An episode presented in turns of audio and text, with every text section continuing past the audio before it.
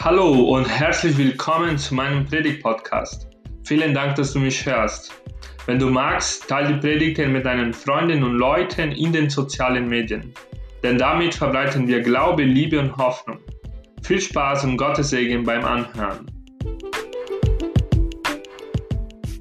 Ich bin hier jetzt mal mit einem Rucksack hierher gekommen.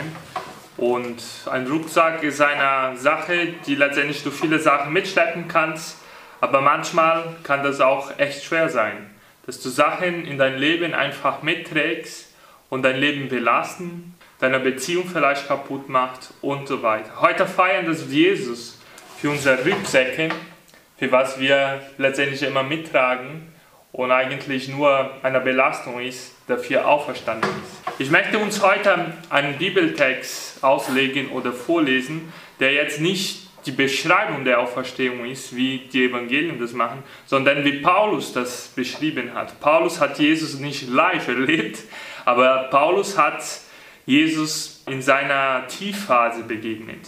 Und er schreibt für eine Gemeinde, die gerade so viele Rucksäcke hat und so viele Sachen in ihrem Rucksack drin haben und die gerade belastet ist. Und da beschreibt er die Kraft der Auferstehung. Er beschreibt die Kraft, was Jesus letztendlich uns hat. Das kann äh, dieser Gemeinde letztendlich verändern. Das steht im 1. Korintherbrief, Kapitel 15. Diesen ganzen Kapitel beschreibt, was die Auferstehung ist und dass wir daran festhalten sollen. Brüder und Schwestern, ich erinnere euch an die gute Nachricht, die ich euch verkündet habe. Ihr habt sie angenommen, sie ist der Grund, auf dem ihr im Glauben steht. Durch sie werdet ihr gerettet, wenn ihr sie un unverfalscht festhaltet, und zwar den Wortlauf entsprechen, in den ich sie euch übermittelt habe. Andersfalls wäre ihr vergeblich zum Glauben gekommen. Ich habe an euch weitergegeben, was ich selbst als Überlieferung empfangen habe, nämlich als erster und grundlegendes. Christus ist für unsere Sünden gestorben, wie es in den heiligen Schriften vorausgesagt war und wurde begraben. Er ist am dritten Tag vom Tod auferweckt worden, wie es in den heiligen Schriften vorausgesagt war. Und hat sich Petrus gezeigt, danach den ganzen Kreis, den Zwölf. Also, warum muss Paulus für eine Gemeinde beweisen, dass Jesus auch verstanden ist? Das sind doch Christen. Das sind Menschen, die sich versammeln im Namen Jesus, im Namen Gottes. Und trotzdem muss Paulus hier am Ende seines Briefes praktisch sagen, Jesus ist wirklich gestorben und für unseren Sünden auferstanden. Ich habe schon erwähnt, diese Gemeinde hat einen Rucksack und in diesem Rucksack hat sie sehr viele Sachen erlebt. Tue mal ein paar Sachen aus diesem Rucksack raus. Also diese Gemeinde hat verschiedene Spaltungen erlebt. Sie hatten verschiedene Leiter und hat gesagt, na, der ist Sein von Gott, der ist von Gott berufen. Das ist Petrus, das ist Paulus, das ist Apollos. Und sie hatten immer verschiedene Ansprechpartner. Und diese Gemeinde war letztendlich in verschiedenen Gruppen gespaltet. Außerdem herrscht in dieser Gemeinde sexuelle Unmoral oder die Menschen haben sich nicht so wirklich verhalten, wie man sich verhalten sollte im Bereich der Sexualität. Und dazu wurden viele und viele verletzt.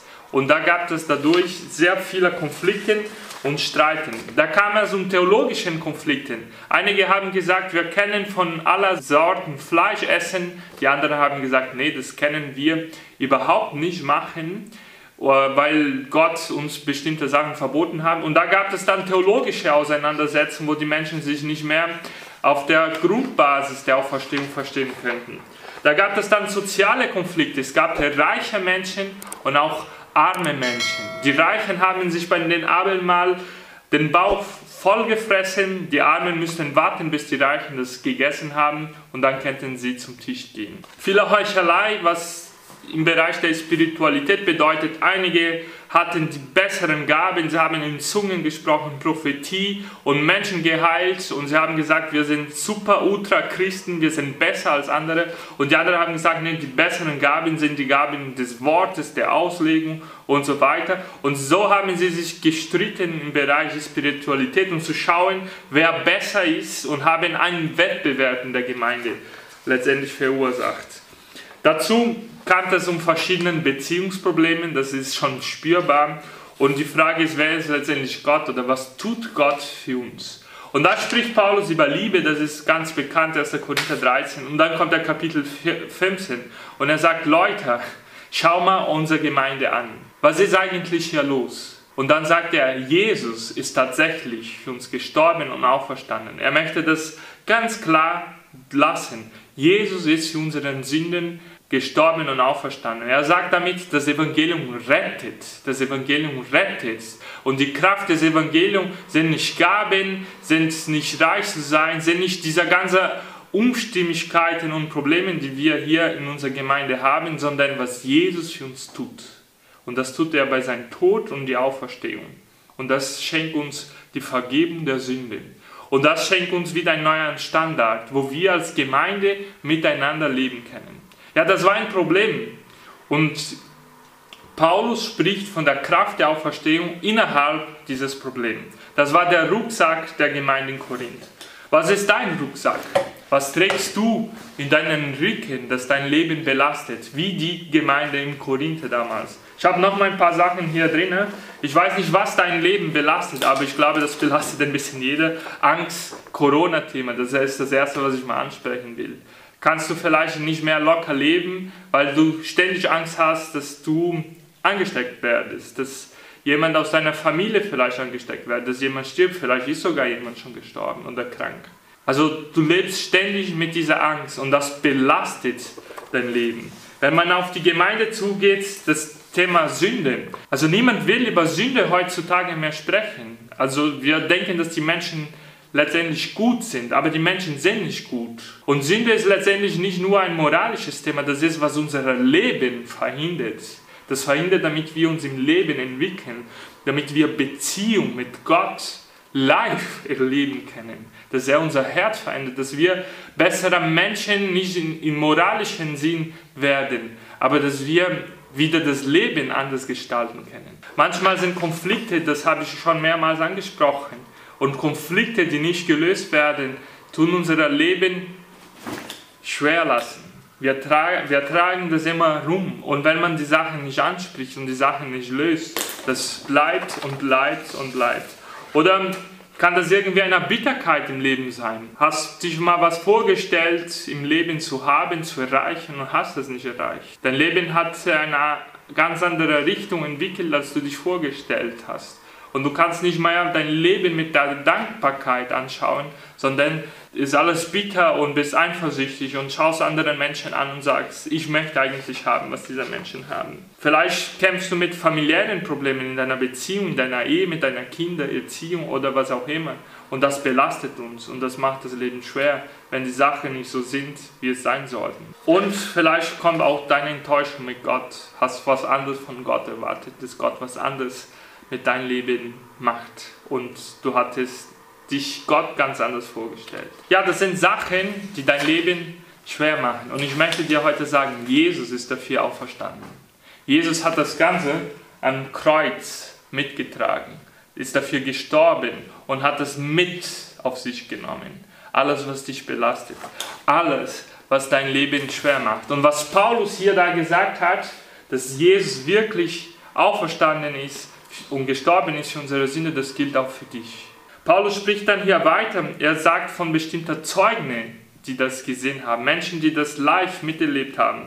Also Jesus hat sich Petrus gezeigt, danach den ganzen Kreis, den zwölf. Später sahen ihm über 500 Brüder und auf einmal einige inzwischen gestorben, aber die meisten leben noch. Dann erschien der Jakobus und schließlich alle Apostel. Ganz zuletzt ist er auch mir erschienen der Fehlgeburt.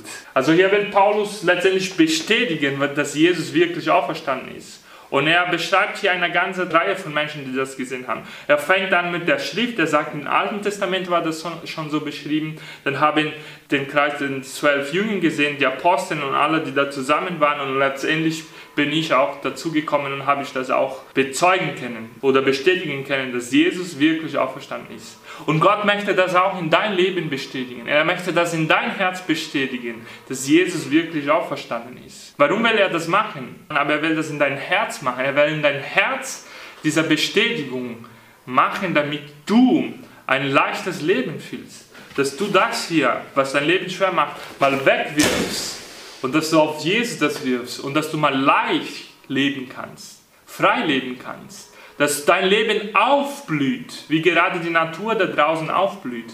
Und es ist schön zu sehen, wie die Natur aufblüht, wie die Vögel kommen, dass irgendwie eine Fröhlichkeit da draußen ist. Und das ist die Kraft der Auferstehung. Jesus möchte Frühling in dein Leben hineinbringen, in dein Herz, damit die ganzen Themen, die schwer sind, mal wegkommen und in dein Leben, dein Leben wieder aufblüht, damit du mit Gott eine neue Beziehung gestalten kannst, dass du dein Inneren befreist und dass du mit deinen Nächsten auch frei leben kannst.